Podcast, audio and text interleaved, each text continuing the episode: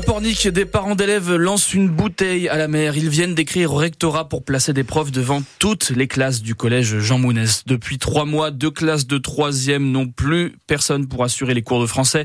Même chose pour quatre classes de sixième, pour la physique chimie. Et pour eux, ça dure depuis la rentrée de septembre. Autant dire une éternité pour Sophie Rimbert. Elle fait partie du collectif de parents d'élèves du collège. Elle attend toujours une réponse la direction et les équipes pédagogiques y suivent parce que tout le monde en pâtit, les, collègues, euh, ils sont démunis en fait, ils sont comme nous, on est démunis. Et la seule personne, les seuls vers lesquels on puisse se tourner, c'est le rectorat.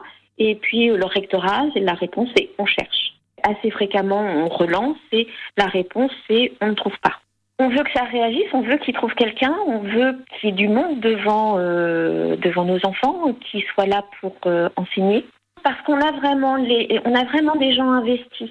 C'est ça aussi, on veut, on veut défendre et le diplôme de nos enfants, mais aussi ce collège. Sophie Rimbert, une parente d'élèves au collège Jean Mounès à Pornic, le rectorat l'affirme, il fait tout pour trouver au plus vite des profs remplaçants. Une enquête est ouverte à Fontenay-le-Comte après la dégradation de l'église Notre-Dame de l'Assomption. L'intérieur de l'édifice a été vandalisé.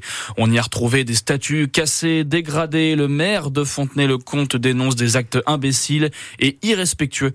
Pour l'instant, personne n'a été interpellé. 6h31 minutes, vous écoutez France Bleu On vous parle d'une fuite de données géante. Plus de 33 millions de Français sont concernés. Les données informatiques de deux opérateurs ont été piratées fin janvier. Il s'agit de Viamedis et Almeris, deux sociétés qui gèrent les tiers payants pour des complémentaires santé et des mutuelles. Les données qui ont fuité concernent surtout l'état civil, la date de naissance ou encore le numéro de sécurité sociale. La composition complète du gouvernement se fait toujours attendre. Matignon n'a toujours pas annoncé les noms d'une quinzaine de ministres et de secrétaires d'État. On les attend hein, depuis le début de la semaine. Ils pourraient sortir euh, aujourd'hui. D'après plusieurs sources, l'ancienne ministre Nicole Belloubet serait pressentie à l'éducation nationale. François Bayrou, lui, de son côté, a annoncé qu'il n'entrerait pas au gouvernement. À 6h32, on vous parle d'une nouvelle affaire de viol dans le monde du cinéma. Et cette fois, c'est l'actrice Judith Godrèche qui porte plainte contre le réalisateur Benoît Jacot. Il l'a dirigée sur les plateaux. Il a même entretenu une relation avec elle alors qu'elle était encore mineure. Une enquête vient donc d'être ouverte, Mathilde Lemaire. Sur le début des viols qu'elle dénonce, Judith Godrèche avait moins de 15 ans. La peine encourue pour de tels faits, 20 ans de réclusion. Après avoir repéré l'adolescente en casting, l'avoir dirigée sur un plateau, Benoît Jacot a vécu avec elle sous le même toit. Les parents de l'actrice à l'époque n'ont pas empêché cette relation. Il y a 13 ans, dans une interview face caméra, Benoît Jacot reconnaissait le caractère illégal de cette relation passée. C'est forcément une transgression, ne serait-ce qu'au regard de la loi, euh, on n'a pas le droit en principe. Donc euh, une fille comme euh, cette Judith qui avait en effet 15 ans, et moi 40, j'avais pas le droit. Mais ça, alors, elle avait rien à foutre. Et même elle, ça l'excitait beaucoup, je dirais. D'une certaine façon, faire du cinéma est une sorte de couverture, au sens où on a une couverture pour tel ou tel trafic illicite. Euh, c'est une sorte de couverture pour des mœurs de ce type-là. Ah oui, mais il est artiste, il est en train de créer une actrice, euh, oui, c'est leur truc, bon, voilà. Cette vidéo, Judith Godrèche ne l'a découverte qu'il y a un mois, des mots, des phrases qui l'ont placée en état de choc, l'ont mené donc cette semaine à porter plainte. Aujourd'hui, le réalisateur nie fermement les accusations de l'actrice. La brigade de protection des mineurs va maintenant enquêter, même si, étant donné la période évoquée dans la plainte et les délais fixés par la loi, il est très probable que ces faits soient prescrits. Les précisions de Mathilde Lemaire pour France Bleu Loire Océan.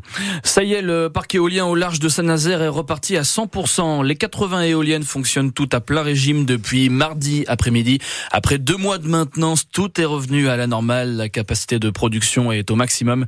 Elle permet tout de même hein, de couvrir 20% des besoins en électricité de la Loire-Atlantique. La Loire-Atlantique où les chiffres de la délinquance baissent. Euh, ce sont les chiffres effectivement qui le disent. En 2023, la délinquance baisse de plus de 3% dans le département. C'est très marqué, notamment pour les cambriolages, moins 15%, moins 6% également pour les atteintes aux biens ça baisse également à Nantes. Tous les indicateurs en fait sont en baisse selon le préfet de Loire-Atlantique, Fabrice Rigoulet-Rose.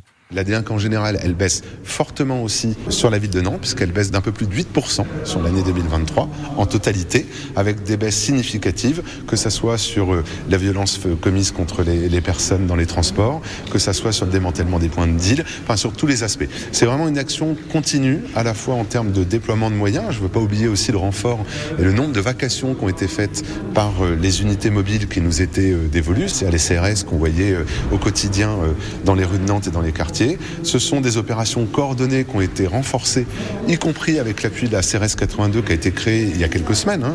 Et puis c'est un travail de partenariat permanent, de concertation, d'opérations de contrôle, d'opérations de sécurisation, de présence sur la voie publique avec une augmentation notamment des patrouilles PDS de 45%. Fabrice Rigoulet-Rose, le préfet de Loire-Atlantique, a rappelé aussi que les chiffres varient hein, suivant les villes et les départements. On note une augmentation des agressions à Saint-Nazaire et en Vendée.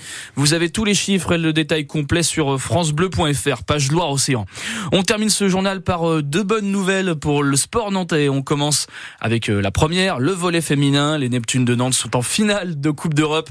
Elles ont battu les Turcs de Bursa chez elles hier. Elles n'ont pas fait dans le détail. Hein. Victoire 3-7 à 0. Cette qualification, c'est une grande première dans l'histoire du, du club. Euh, grande première également pour les jeunes du FC Nantes. Hein. Donc ça, c'est la deuxième bonne nouvelle. Les U19 remportent leur match de Youth League hier contre le FC Séville. C'est la Ligue des champions pour les footballeurs espoirs. Il y avait trois partout à la fin du temps réglementaire et les Nantais s'imposent finalement au tir au but. Ils rejoindront donc les huitièmes de finale de la compétition. On prend aussi des nouvelles des Nantais partis à la Cannes, la Coupe d'Afrique des Nations.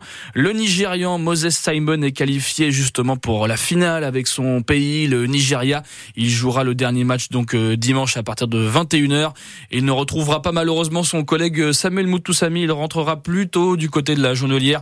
Le milieu de terrain canari, lui, a été éliminé hier avec la République démocratique du Congo. Il s'incline donc contre la Côte d'Ivoire.